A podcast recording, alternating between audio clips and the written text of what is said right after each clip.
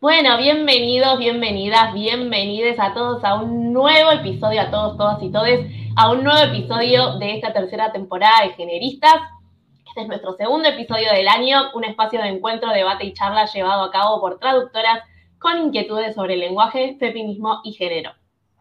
En este segundo episodio de la tercera temporada vamos a charlar con una persona que no pertenece al mundo de la traducción, pero que sí tiene contenido muy valioso para compartir con nosotras. Hoy presentamos a Ana María Gallardo Zaneta, psicóloga y doctora en psicoterapia, con quien vamos a tocar un tema del que cada vez se habla más, la aceptación del cuerpo y el movimiento Body Positive.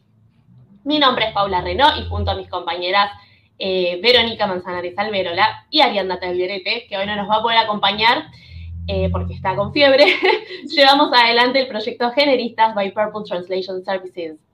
Les recordamos que si les gusta nuestro contenido, se pueden suscribir a este canal y también nos pueden seguir en Instagram, Facebook o LinkedIn, donde nos encuentran como Purple Translation Services.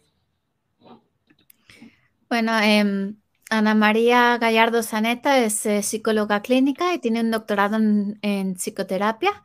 Es investigadora en sesgo de peso y activista por la diversidad corporal. Y además es la creadora de la red virtual Body Positive Chile. Bueno, muchísimas gracias por, unirte, Ana María. Bienvenida, Anita.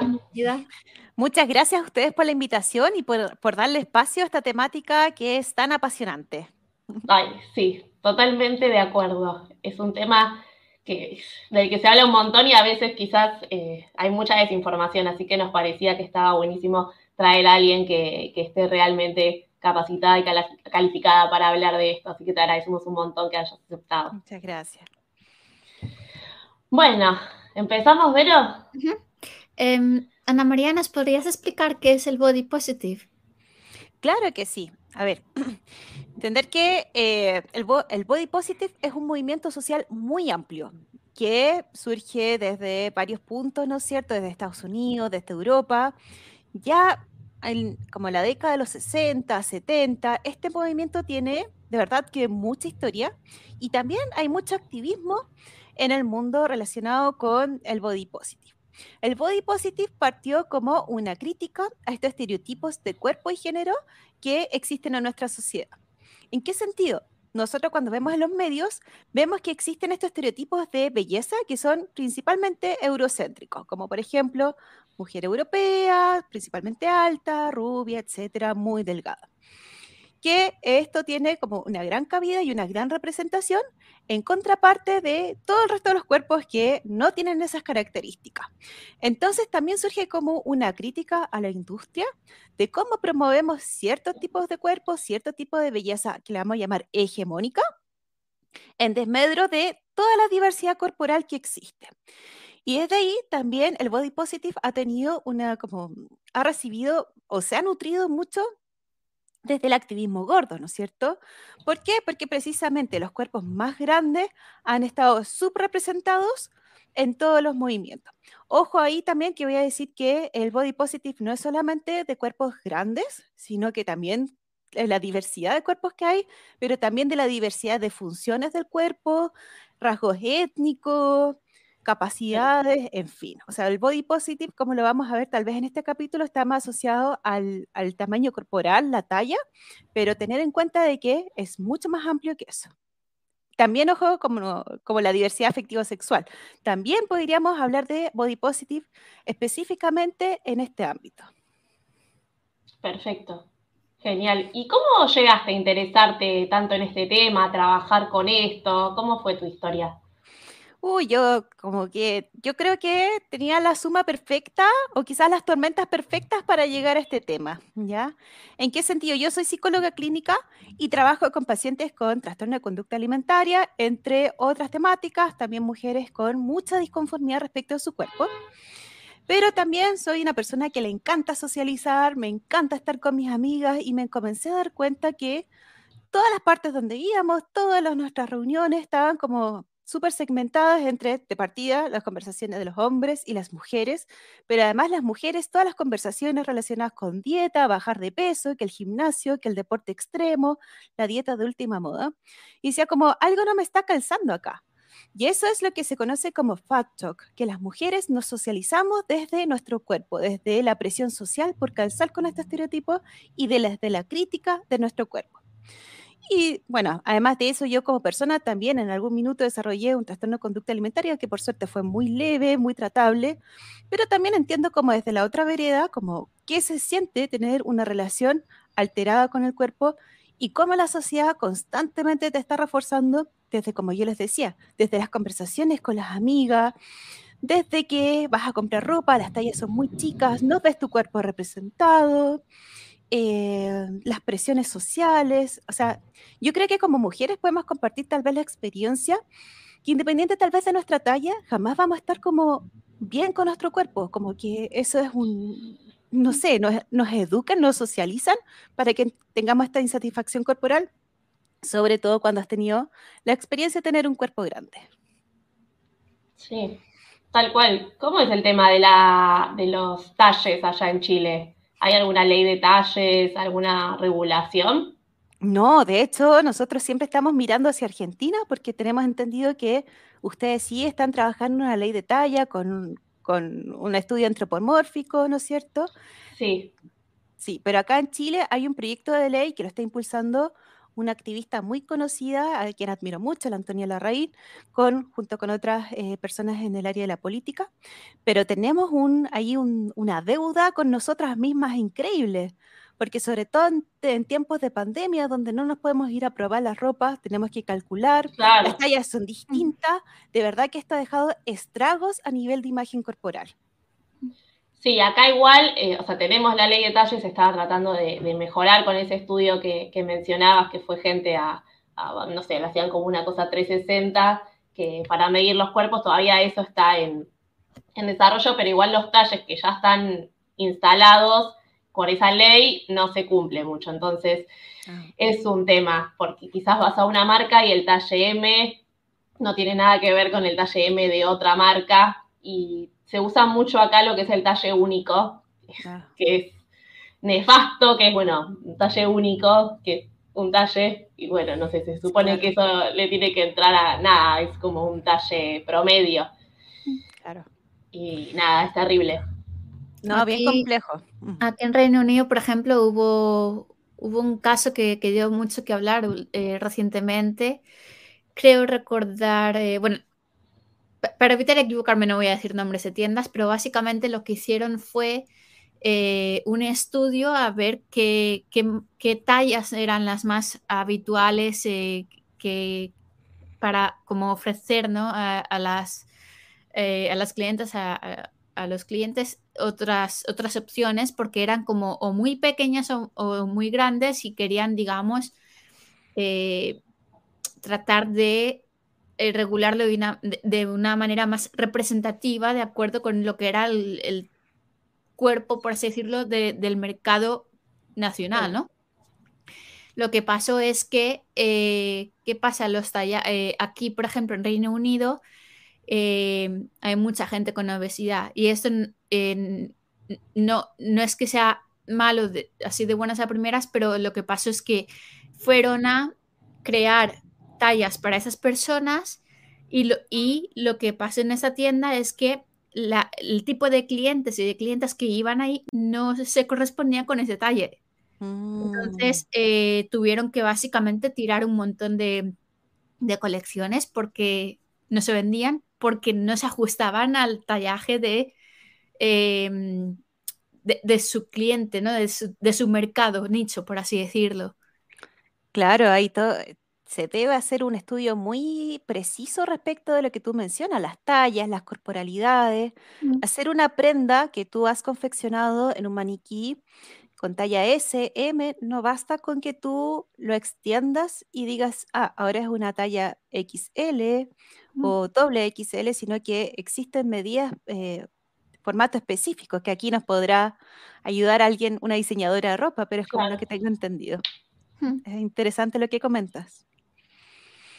Sí, yo no sabía eso, pero Eh, eh, justo hace nada, un par de semanas salió en los medios de comunicación. Voy a averiguar. Y, y que tuvieron pérdidas impresionantes. O sea, pasaron de ciento no sé cuántos millones de beneficios a ciento, con, ciento no sé cuántos millones de pérdidas precisamente por el reajuste. Y, y claro, era como, bueno, mmm, muy buena la idea, pero realmente no la ajustas a tu mercado. Entonces. Claro, que tiene que haber como alguna cuestión más de, de planificación, de, claro. de, de, no, bueno, listo, hago la, la, talla XL, XXL, sino como, nada, una cuestión de. Sí, es un tema muy complejo. Exactamente. Y Anita, ¿cómo es tu trabajo hoy con este tema? Nos mencionaste que sos psicóloga que, que te especializas un poco en trastornos de, de, conducta alimentaria y, bueno, también llevas adelante tu, tu, proyecto Body Positive, pero bueno, para saber más o menos cómo, cómo es tu trabajo. Me pasa un poco que me baja el, el, síndrome del impostor cuando digo que soy especialista en trastorno de conducta alimentaria. Prefiero decir que me dedico a trastorno de conducta alimentaria. ok, ok. Ay, pasa, pasa, perdón. no, está bien, está bien. Quería precisar, porque es un, una temática que realmente me, me, encanta, me apasiona, pero de todas formas me imagino que hay gente mucho más especialista y todo. Eh, ¿Cómo lo llevo a cabo? Eh, para mí es importante como generar como tres tipos de intervenciones. En primer lugar, la intervención clínica, ¿no es cierto?, que hago yo en mi consulta, que tiene determinados objetivos terapéuticos, con ciertos aspectos de trabajo con la familia, con la persona, etc. Entonces, aquí veo como un trabajo más clínico y psicológico, más como específico, pero por otra parte, me gusta el trabajo en la prevención y la promoción. Entonces, una parte de la prevención es alertar acerca de los eh, trastornos de conducta alimentaria y una forma de promoción es que exista también la idea de que tú puedes estar bien con tu cuerpo independiente de la talla que tú tengas. Para mí eso es como, ya eso es lo que yo le llamo el activismo, que para mí yo siento que todos los psicólogos deberíamos, ojalá, hacer activismo en alguna área de, nuestra, de nuestro campo porque todos tenemos distintos conocimientos, todos pudiésemos aportar. Yo soy una creyente absoluta de la democratización de la, de la información, por lo tanto, si yo conozco algo, lo puedo poner en redes para que otras personas hagan uso libremente. Hoy se escucha mi perrito de fondo, estoy segura. es el, parte de la familia. No pasa nada. Maravilloso. Entonces, eh, tiene que ver con estos como posts, ¿no es cierto?, con, con, el activismo y también a través de talleres grupales eh, en donde trabajamos algunas competencias para eh, la aceptación corporal desde un enfoque que diseñó una institución que se llama The Body Positive Organization, donde yo me formé como facilitadora de un taller específico. Mira, súper interesante todo lo que nos estás contando. Sí, la parte más entretenida tiene que ver con, de verdad, como desglosar el concepto, por ejemplo, de gorda, ¿no? Como qué significa para Claro. ti esa palabra, cuáles son tus, cómo te relacionas tú con la palabra, cómo te Tiene, relacionas con tu cuerpo, etcétera. Sí, tiene una connotación muy negativa, incluso a- de, de insulto, digamos, decirle a alguien gordo, gorda. Lo que estás diciendo tú, Pau, es súper interesante porque cuando nosotros decimos, por ejemplo, ya, yo me declaro, por ejemplo, como activista, eh, esto también es interesante como desde el punto de vista como el trabajo. Yo soy una activista con un determinado cuerpo, yo soy una terapeuta gorda. Ahí yo le quito el poder a la persona como de poder ofenderme con mi corporalidad. Entonces, apropiarse de la palabra es un, un tremendo trabajo que podemos realizar. Obviamente yo soy como gorda privilegiada, como con hartas comillas, porque yo tengo acceso a ropa, no, no sufro de discriminación, como me dicen algunos doctores, soy una gorda flaca, Claro. que- cosas raras que surgen, porque en el fondo no sufro de discriminación ni, ni estigma en, en la mayor parte de mi vida. Perfecto, sí, sí, sí, sí. Sí, tal cual. ¿Merito? Bueno, ¿cuál, ¿cuál dirías que es la diferencia entre body positive y body neutral? Ya. Ambos conceptos para mí deben ir de la mano, ¿ya? Pero son distintos. Ambos son movimientos de aceptación corporal. Sin embargo, lo que hace el body positive es em, generar representación de los distintos cuerpos en los medios. Y además habla de, o sea, el body positive tiene un enfoque de justicia social. Es decir, independiente que todos tal vez eh, tengamos, todos tenemos una genética que determina nuestro cuerpo, ¿no es cierto?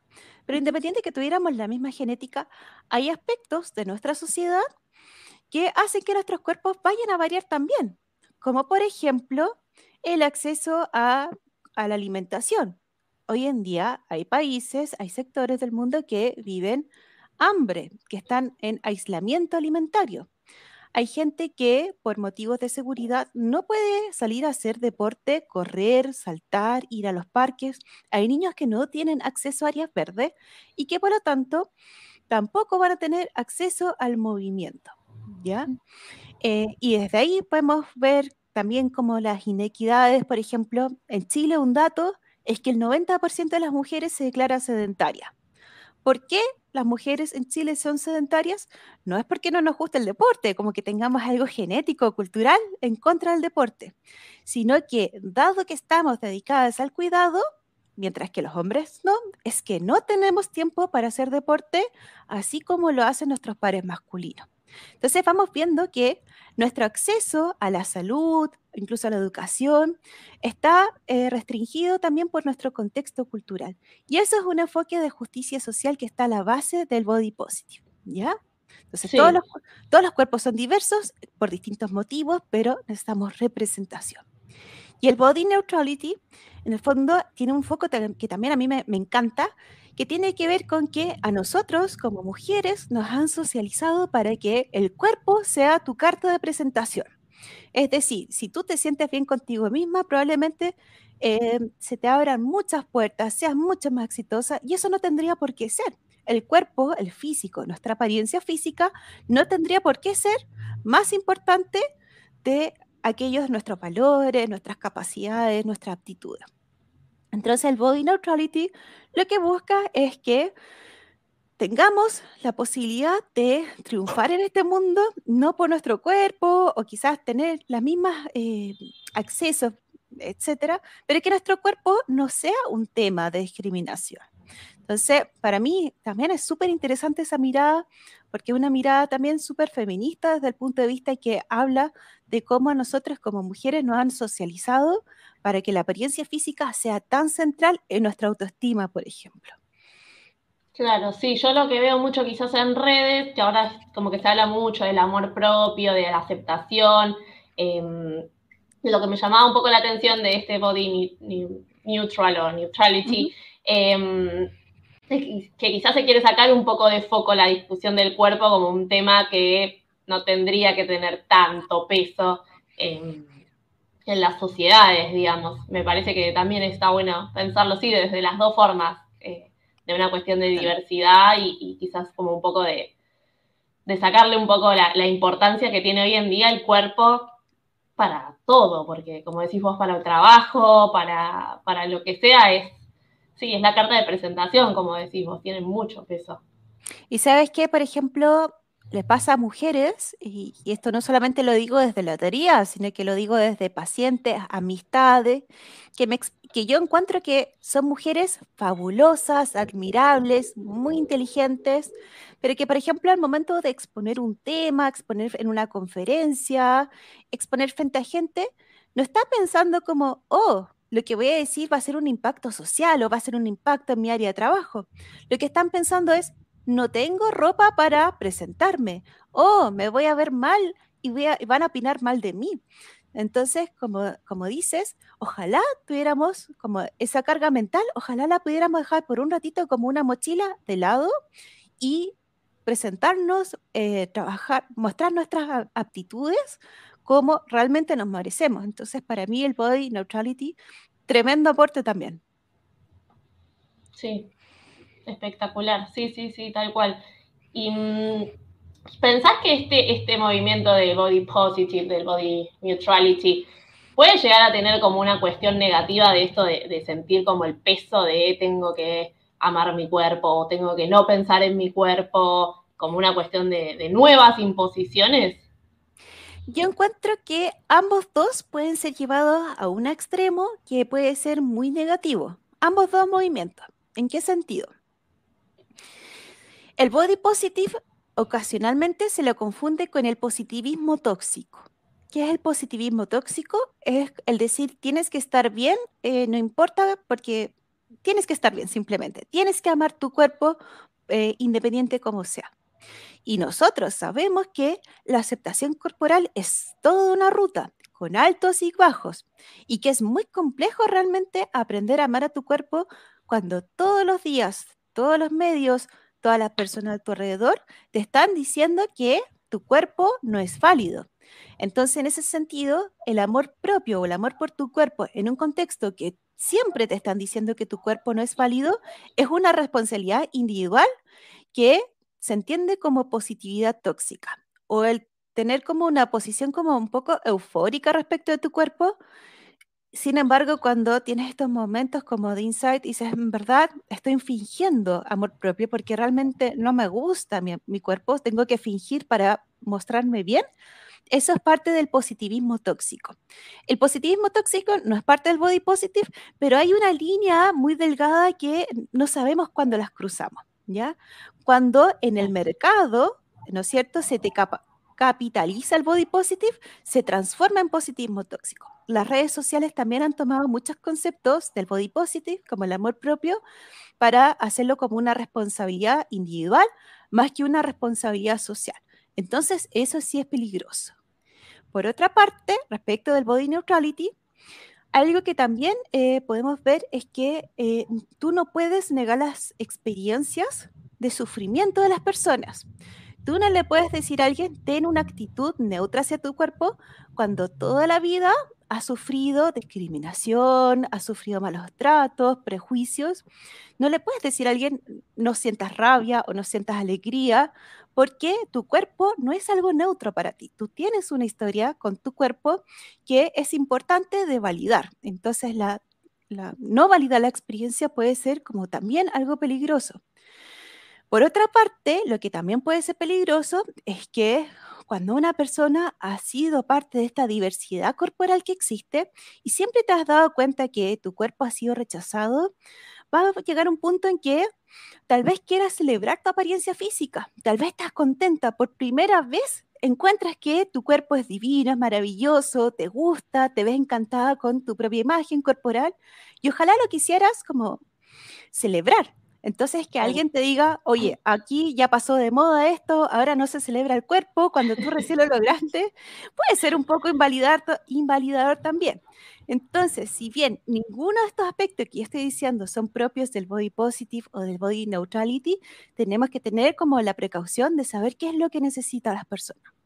En algún minuto tal vez necesitas un enfoque más body positive, como, ok, busca referentes, como le digo a mis pacientes, busca referentes, busca Instagram, busca personas que sean de mayor tamaño corporal bailando para que tú sientas que puedes bailar haciendo ejercicio, para que te sientas cómodo haciendo ejercicio en espacios públicos, busca tiendas de ropas grandes que a ti te acomodan, que te hagan sentir cómodo. Eso es parte de un trabajo más como body positive. Pero cuando la persona dice, ¿sabes qué? En verdad quisiera ser feliz a pesar de esto, ok, vámonos por el body neutrality. Aquí no hay, no hay, no hay rencillas, no hay rivalidades, son dos aspectos por donde tú puedes surfear y ver qué es lo que te sienta bien. O también por el actismo gordo, que ahí depende de, qué es lo que te haga más sentido. Claro, sí. ¿Qué les dirías, por ejemplo, a, pacientes, un suponer que em, de manera repetitiva eh, en, varias fases eh, de su vida ¿no? Eh, se han tenido que enfrentar a pues situaciones de, sufrir no solamente malos tratos, pero sino también temas de trastornos alimenticios. ¿Qué les diría? ¿O como...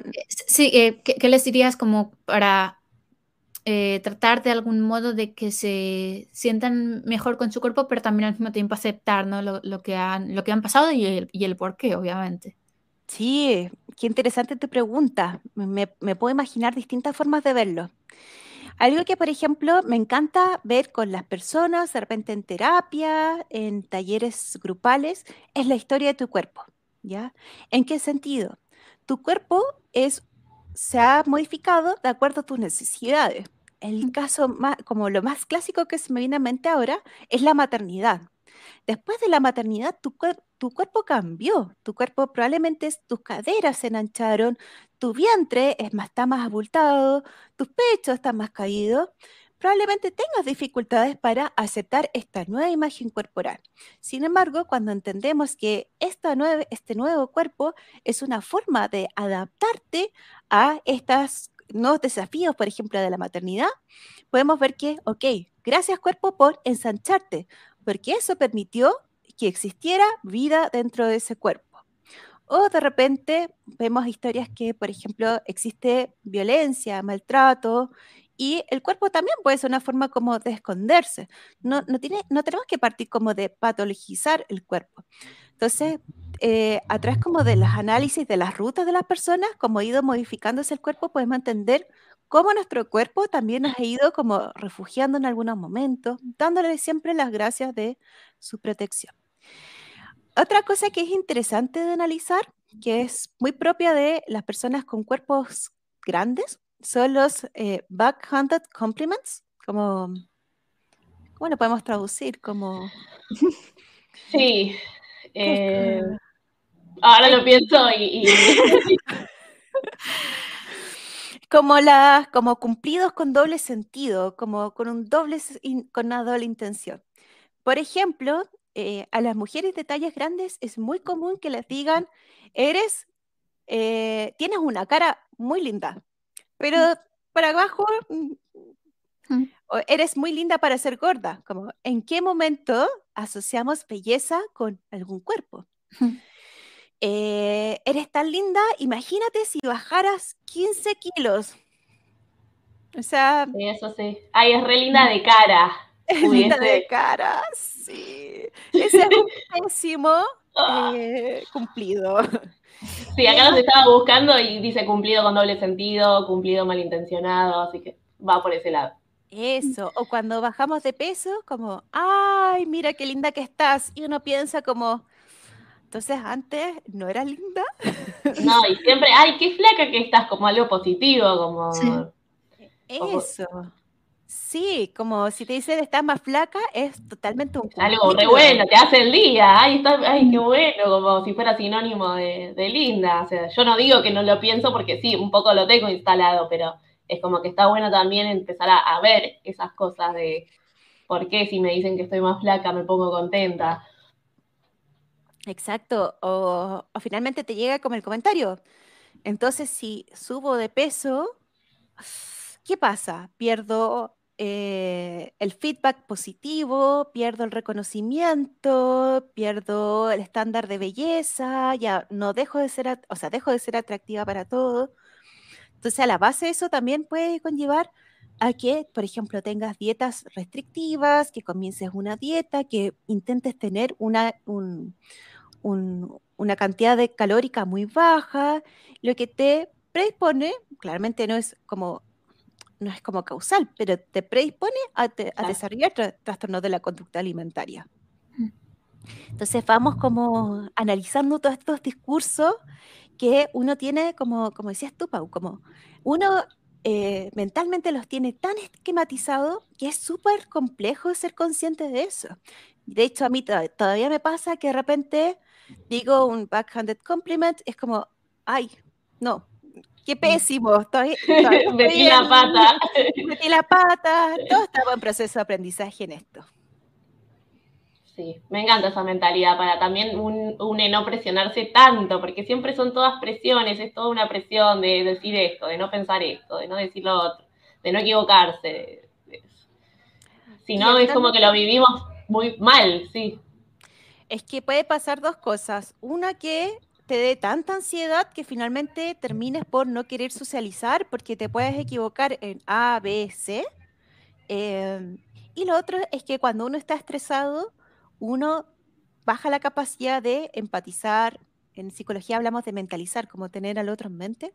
Mm. Entonces, probablemente cuando estás tan estresado, seas mucho más eh, disparatado, vayas a meter mucho más la pata desde la teoría del estrés nomás.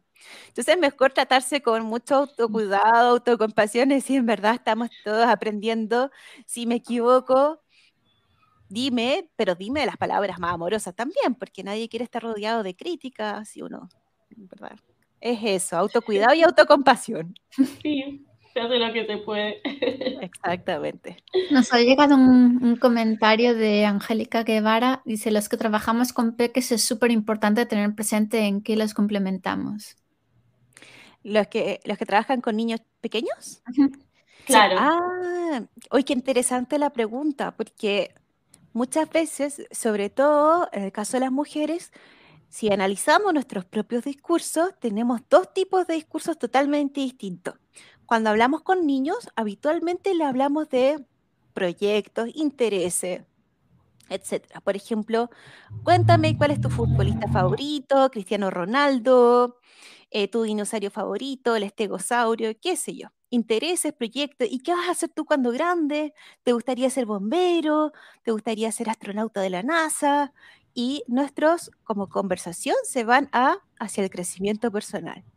Pero cuando hablamos con niñas, nuestros comentarios son, ay, qué lindo tu vestido, qué lindo tus zapatitos que te hacen juego con tu vestido y tu carterita, qué lindo tu pelito, qué lindo tus ojos, qué linda sonrisa, qué linda, qué niña más linda. Entonces nos vamos a estos cumplidos asociados a la imagen corporal. Los hombres hacia adentro como el proyecto personal, las mujeres hacia el desarrollo de la imagen corporal. Entonces, cuando estamos trabajando con niños, ¿no es cierto? Es súper importante que vayamos balanceando nuestros, eh, nuestros discursos. Ok, no, no, tiene por qué, no tenemos por qué decir, ya, nunca más le voy a decir que linda. No, no, no. Pero trata de balancearlo. Trata de preguntarle sus proyectos personales, qué quiere ser cuando grande. No solamente de tratarla de princesa, sino que eh, invitarla a pensar que ella también va a ser una astronauta de la NASA. ¿Quiénes son sus jugadoras de fútbol también favoritas, tal vez, o de otro deporte, el que le gusta a ella? sus dinosaurios favoritos, sus, qué sé yo, sus películas favoritas. Entonces, como ahí trabajando que no solamente destaquemos lo físico, sino que también nuestro desarrollo personal, ¿ya?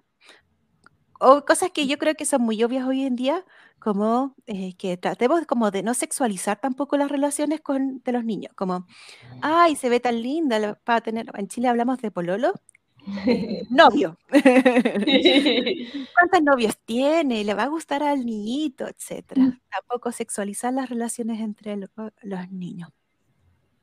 Sí, todo eso es clave. A mí me parece, yo también soy docente de entre 6 a 9, 10 años y, y sí, se reve, incluso yo a veces, yo em, trato, o sea, si le digo a una nena que es linda, le digo también al varón, ay, qué lindo que estás, qué sé yo, y se quedan un poco cortados al principio, como que no están muy acostumbrados a recibir ese tipo de comentarios los varones. Es re verdad lo que decís. Eh, es muy cierto. Sí. Muy, muy cierto. Sí, ¿no? Y también lo otro que es importante es como mostrarle variedad corporal, que ojalá le mostremos desde chiquitita que el cuerpo gordo siempre pudo. Mostrémosles imágenes de mujeres haciendo, hay una deportista mexicana olímpica que no diría que es gorda, es una talla poco común en mujeres de, ese, esa habilidad olímpica, ¿no es cierto? Pero decirle como, mira, ella también pudo, eh, insisto, que ella no es gorda, sino que es sobre la media para lo que se espera de una deportista eh, olímpica. Mostrarle a mujeres bailando de distintos cuerpos, cosa de que sepa de que independiente de que la talla que va a desarrollar, también ella lo va a poder hacer, tanto para niñas y niños, ¿ya? En, las Olimpiadas también se vio un competidor en natación, el Sean, no, no me acuerdo, soy pésima con los nombres, que también tenía unas tallas un poquito más de lo habitual. Importante que nosotros veamos eso, ¿por qué? Porque al momento de hacer deporte, probablemente tú tengas en mente a la modelo delgada, a la deportista delgada, y vamos a pensar como, entonces, eh, no hay referentes para mí. O sea, mi cuerpo no tiene acceso a llegar a ese nivel de deportivo. un ejemplo que a mí me encanta mucho, que no sé si ustedes conocen a la Yalitza Aparicio, que es una... Me suena muchísimo el nombre ahora mismo. Es una eh, actriz mexicana que triunfó en la película de Roma. vale, ya, de qué me hablas. No me acordaba del nombre, pero sí la vi la peli. Maravillosa ella, la película, ella, su actuación. Y a mí me quedó muy en la imagen una entrevista que le hicieron cuando ella decía, yo jamás pensé como niña perteneciente a cierta etnia que iba a llegar a estar en la revista de moda, en la Vogue, porque nunca antes había existido una mujer de origen étnico, menos latinoamericano, en una revista de moda. Entonces, Así es tan importante la representación en los medios. Cuando tú ves que tu tipo de cuerpo, la diversidad corporal existe, tú te puedes proyectar mucho mejor, tanto por diversidad corporal, étnica, capacidad física, etc. Mira, ahora que comentas lo de la representación, me, viene a la, mente un, ejemplo. no, es tanto relacionado con el tema eh, físico, pero por ejemplo, eh, le comentaba eh, a, una amiga el otro día, porque bueno, aquí cuando, por ejemplo, en Reino Unido me refiero, cuando piensas en fútbol, empiezas en los equipos más grandes, ¿no? Manchester, bueno, etc. Y últimamente hay muchos partidos, muchos partidos, muchos equipos mucho más pequeños con mucho menos recursos. Por ejemplo, aquí donde vivo, esto es una zona de, siendo Londres, está muy alejado de lo que es la imagen de Londres, ¿no? Y aquí al lado hay un, hay un equipo de fútbol. Y justo este año o el, o el pasado consiguieron ¿no? llegar a la, primera liga, por así decirlo. Y para ellos, claro, es, es, algo que, que, en sueños habían conseguido, ¿no? Y en ese aspecto creo que es muy importante también el, el sentir, ¿no? Que, que, bueno, que no es todos los grandes equipos o eh, las personas más representadas en los medios, etc., eh, que, es posible ¿no? que llegar ahí. Sí, la representación marca tus expectativas. En el caso de las mujeres, por ejemplo, probablemente en Chile, bueno, hay una, una, una portera, arquera, eh, muy famosa, disculpen, no me manejo mucho en fútbol, una arquera, la, la Cristiane Endler, eh, que es maravilloso verla que recibe premios y eso tal vez va a generar que muchas más niñas, ahora desde chiquititas, también piensen que el fútbol es una oportunidad para ellas. Por lo menos cuando yo tenía cinco años, yo tenía muy metido en la mente, de hecho hasta ya bien adolescente, hasta los 20 años diría yo, decía, pero el fútbol es para hombres. No me cabía en la mente que una mujer se pudiese interesar por el fútbol. Por lo tanto, jamás exploré si es que me gustaba o no, porque no era parte de mi representación.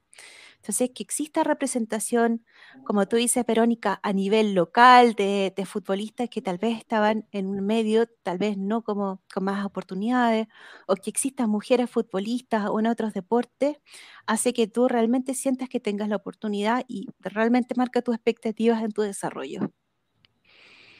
Sí, tal cual. Y Angie ahí también menciona el personaje de Kate Pearson en This Is Us, que oh. nada, pone que es un ejemplo hermoso de que la talla no es un condicionante para ser exitosa. No, pero como lo vemos en, la historia de Kate, si vemos como la infinidad de fantasmas que ella tiene asociada a su cuerpo, con una voz increíble, pero claro, ella no se imagina que puede ser exitosa como cantante en un mundo donde le ha mostrado que ser cantante es tener un cuerpo hegemónico. Maravillosa la historia de, Kate en la serie. Sí. Un ejemplo, que me viene también del mundo de la música es... Eh, se me olvida el nombre. Eh, el apellido es eh, Hudson. Em, un segundito. Yo, en cuanto a la música, por ejemplo, me acuerdo siempre de Adele, pero... Adele, pero la diferencia cuando bajó de peso fue tremenda, como la empezaron a tratar de distinta en los medios, como muy, qué bueno que bajó de peso, qué linda que está, miren el cambio de Adele. La voz pasó a un segundo plano y ella también sufrió de backhanded compliments en el sentido que le decían, canta muy bien para ser gorda. Sí. Eh, Jennifer Hudson es la que tenía en mente. Ay, no la ubico, la voy a buscar. ella, bueno, participó en, eh, creo que era American eh, ah. Talent, algo por el estilo. Y, bueno, luego, o sea, em, en aquella época, pues físicamente como que no cabían, digamos, los estereotipos ¿no? de, la industria. Y, luego consiguió hacerse hueco con la industria. Eh, se tuvo que amoldar ¿no? Eh, a, lo, a, lo, que marcaba un poco el mercado, pero sí que es verdad que, que ella nunca va a ser esquelética. ¿Aló? Eh, o sea, tiene un cuerpo, digamos, pues no sé si lo equival, equivaldría, por ejemplo, al, al 44 o 46 de Europa aproximadamente. Me caí un segundo, pero llegué, aparecí de nuevo.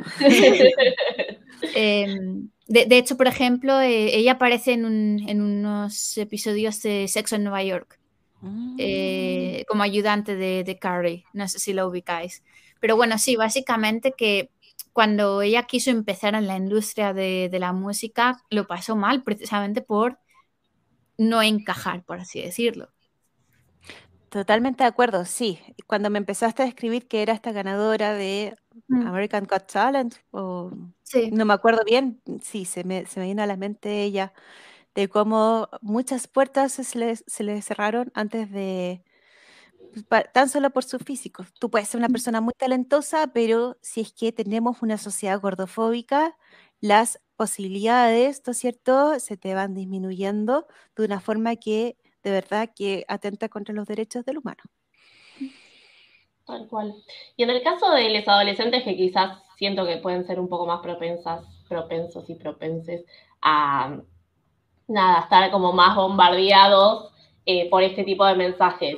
Y quizás, bueno, nada, me parece desde total ignorancia que quizás es una época donde hay muchos trastornos de la conducta alimentaria cómo podemos em, las personas que trabajamos con adolescentes o madres y padres o más padres em, ayudar en esto, o sea, digamos, ¿qué podemos hacer para, tratar de, nada, de, crear un ambiente amoroso donde no tenga tanto, tanta carga negativa el tema del cuerpo? Lo que tú mencionas es súper importante.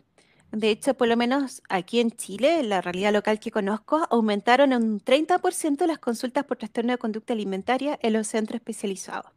¿Ya? Eso quiere decir que los trastornos de conducta alimentaria, por lo menos en Chile, y en varios niveles del mundo, solamente que no tengo cifras específicas, sí fueron una temática en pandemia. ¿Por qué? Porque estando en pandemia, teníamos, por ejemplo, nuestras nuestros vínculos no estaban eh, formados por relaciones de cara a cara sino que mediados por pantallas.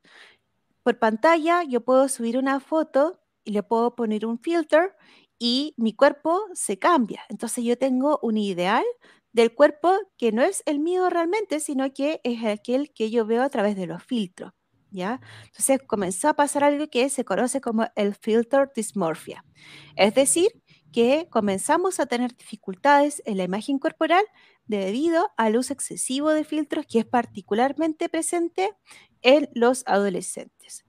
Por otra parte, eh, en TikTok ocurren varias situaciones.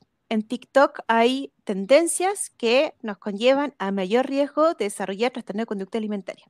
En Argentina, por ejemplo, están muy en boga las milipilis, no sé si las has escuchado tú, Pau, que eh, de repente llegaron como tendencia y aquí nos está llegando a Chile como, oh, este es el referente que tenemos que tener como cuerpo.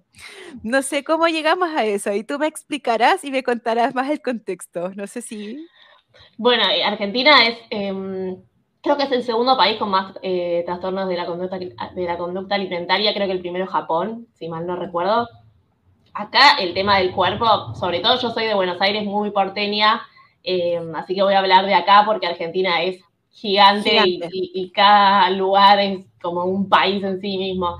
Pero um, sí, el tema de la milipili, eh, yo tampoco sé muy bien cómo fue que, surgió la milipili, pero en general cuando se habla de milipili, lo que uno piensa, lo que una piensa, lo que uno piensa, es una persona flaca en general, siempre es una persona flaca, eh, ahora que quizás están más de moda los pantalones tiro bajo acá en, en Argentina, eh, las milipilis, lo, está aceptado que lo usen porque son muy flaquitas y no se les marca un rollito, por lo menos en el estereotipo de, de milipili.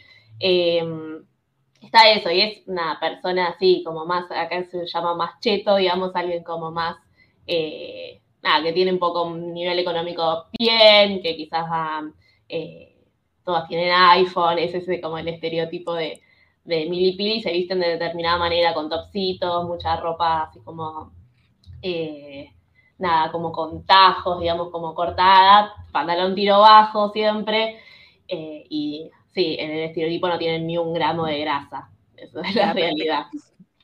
Que en sí no quiero decir que hay algo malo con sus cuerpos, por favor, no, entendamos eso, como no, no es el punto, sino que cuando tú estás todo el día viendo TikTok, una cierta como muchas horas en TikTok, pensemos que en pandemia el monitoreo de los papás disminuyó un montón, ya no, no alcanzábamos a revisar qué, eh, qué estábamos haciendo nosotros con nuestros trabajos, tratando de resolver la vida el acceso de los adolescentes a, redes sociales como TikTok aumentó mucho.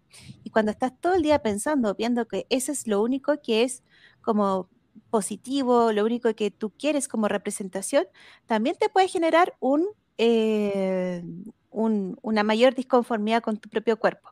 Es eso, como, como la comparación que tú generas, como, ah, mi cuerpo es muy distinto al que yo valoro a través de las redes sociales. Por lo tanto, hay que modificarlo haciendo dieta. Eso es como la parte como conflictiva. Y por otra parte, durante la pandemia aumentaron mucho los challenges, como el challenge de los 5 litros de agua, el challenge de la dieta de no sé qué.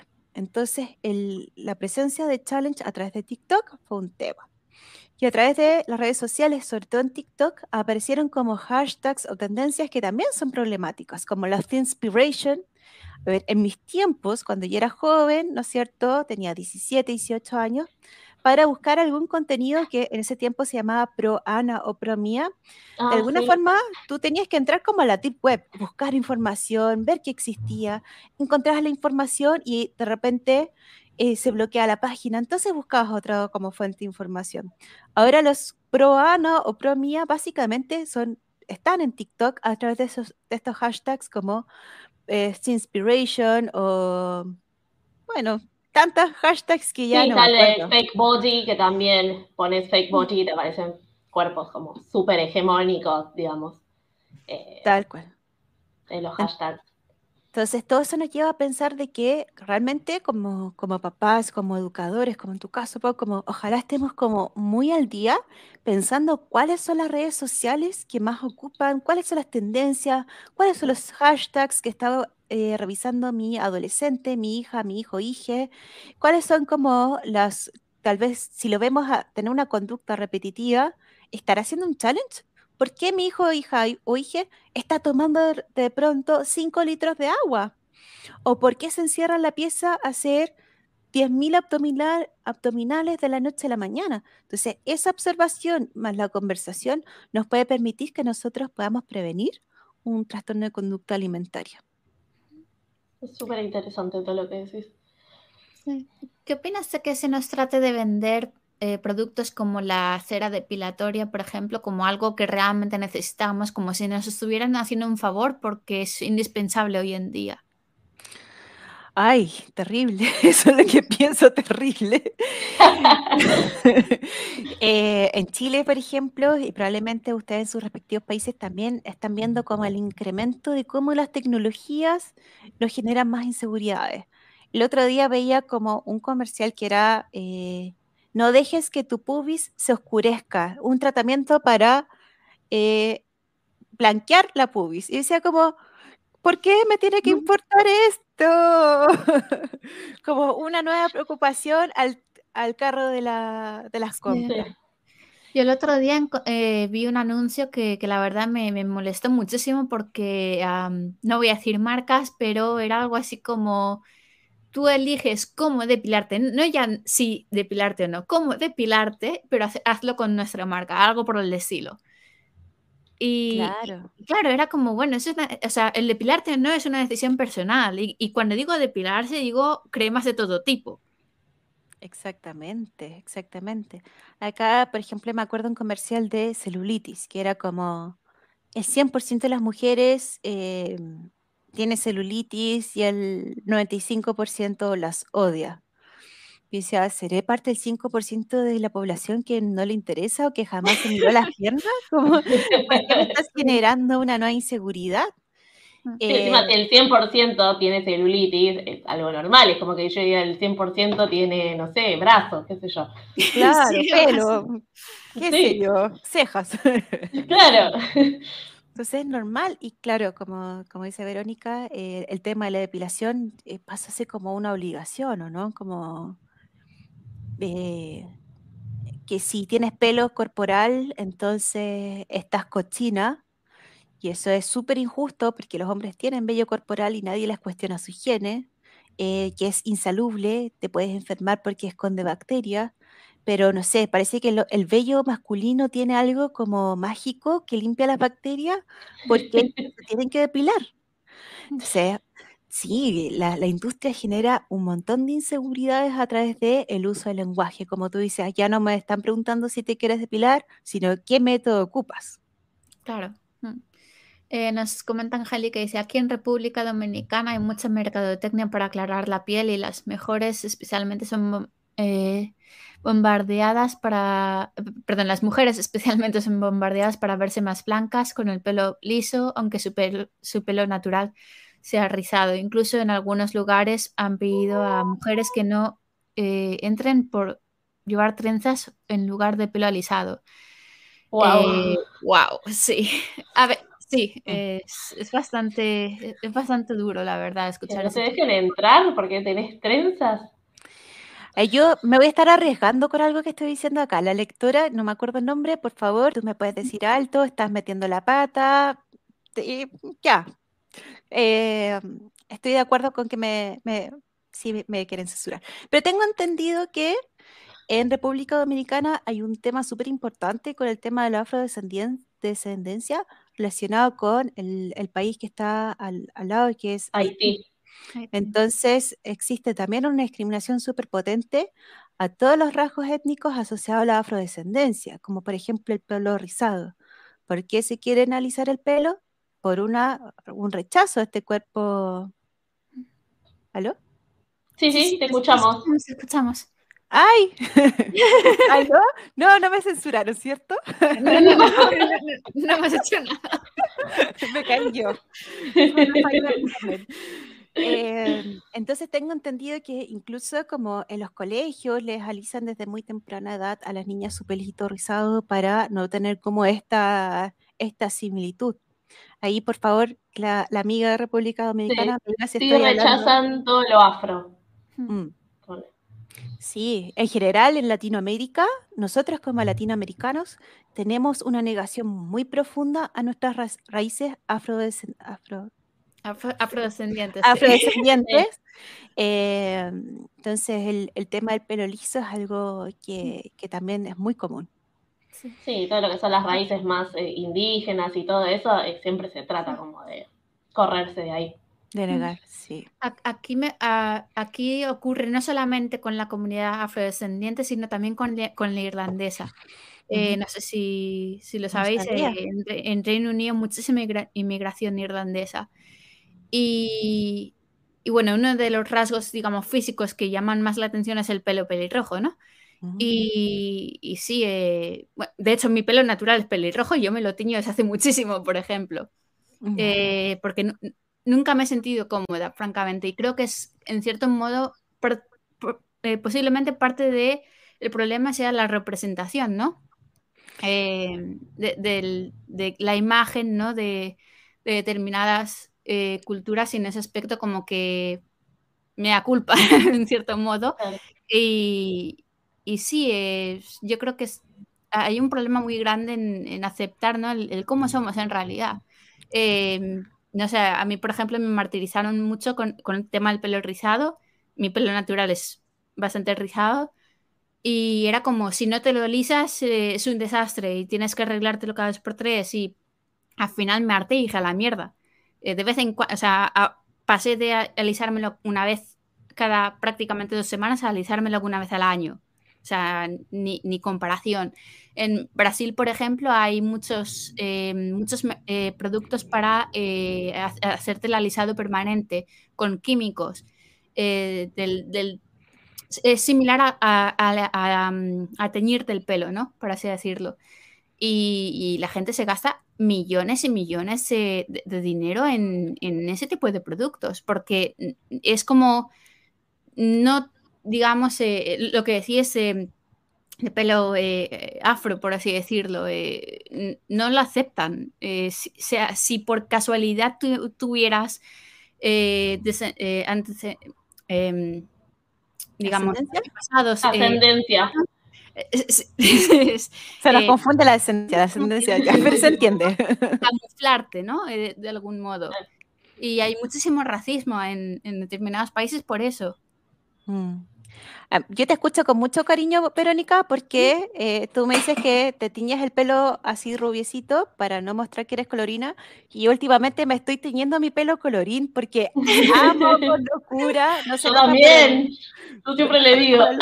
Sí, amo con locura el pelo colorín. Es como mi deseo frustrado. Pero sí, es como en, tiempos en que, bueno, uno puede hacer elecciones de, cabello y está perfectamente bien.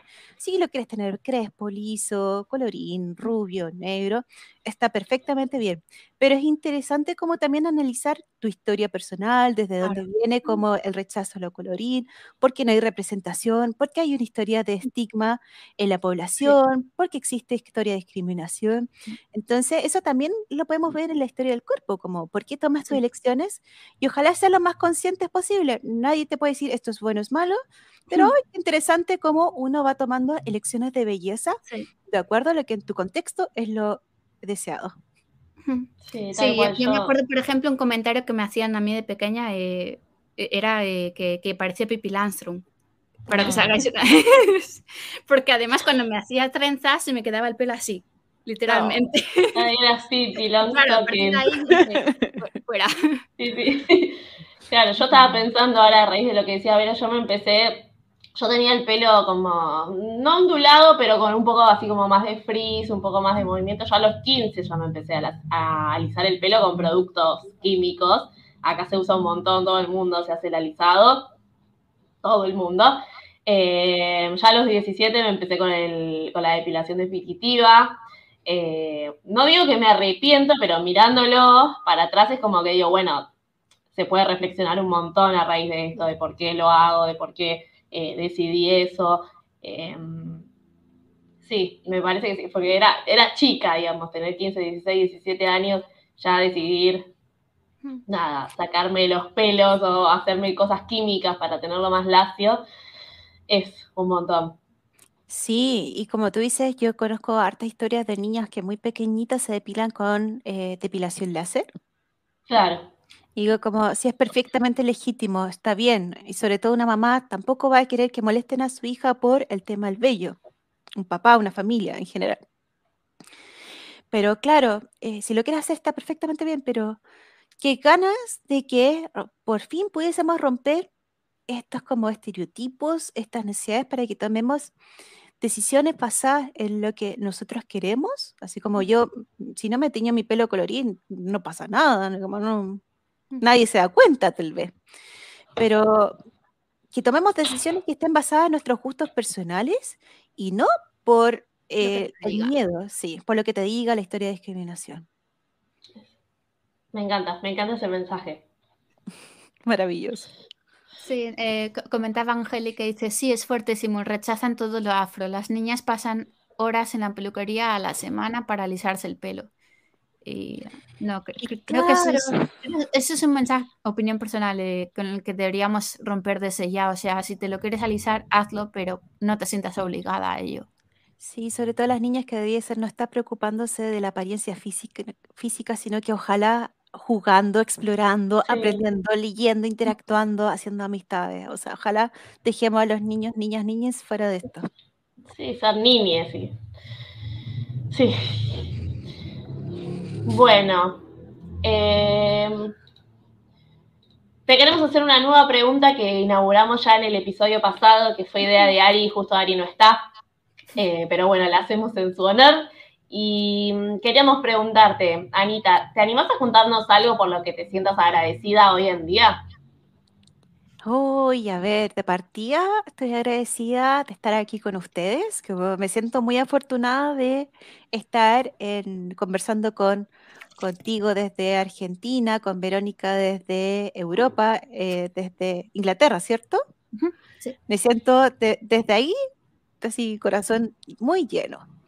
Y también agradecida porque, eh, independiente como de mi historia con mi cuerpo, eso también me ha permitido eh, conocer a, gente muy valiosa en la ruta, conocer a otras activistas, a otras personas, conocer rutas de vías distintas, em, cuerpos disidentes que se vuelven a enamorar de sus cuerpos y para mí eso ha sido como, el activismo para mí es algo que de verdad me llena mi corazón, me nutre mucho mi profesión, eh, pero más que la parte como profesión propiamente tal, es como esta parte como personal y espiritual. Así que por eso también le agradezco el activismo. Ay, gracias, Anita, me emocioné un poco. Ah. ¿Querés contarnos cómo te puede contactar la gente que quiera, nada, hablarte o que tenga alguna consulta? Sí, claro. Eh, en las redes, en Instagram, en body-chile- Ay, no, lo dije pésimo. Body-bajo Positive-Chile. Ahí yo siempre estoy contestando los mensajitos. Eh, esa es mi principal ruta de comunicación. Así que si alguien me quiere hacer algún comentario, alguien quiere etiquetar este capítulo, decir algo, estaría más que agradecida eh, de que lo hicieran. Muchísimas gracias. Bueno, Berito. Em, bueno, muchísimas gracias por, eh, por participar. Ahí abajo tenéis el, dato para poder seguirla en Instagram. Y bueno, muchas gracias eh, Ana María y gracias a quienes eh, os sumasteis hoy, quienes vais a escucharnos después. Podéis eh, encontrarnos no solamente en YouTube, sino también en Spotify, Google Podcast y Apple Podcast. Em, soy Verónica Manzanares Alberola y me encontraréis en Instagram como arroba de Media Translator. Y mis compañeras son Paula Renault eh, a quien encontraréis como Pola English, y Ariadna Tagliorete, eh, a quien encontraréis como Ari Taglio. Eh, muchísimas gracias por, estar ahí hoy y bueno, nos vemos en el próximo episodio. Muchísimas gracias, gracias por estar ahí y gracias Anita por sumarse. Muchas gracias. Chao. Chao.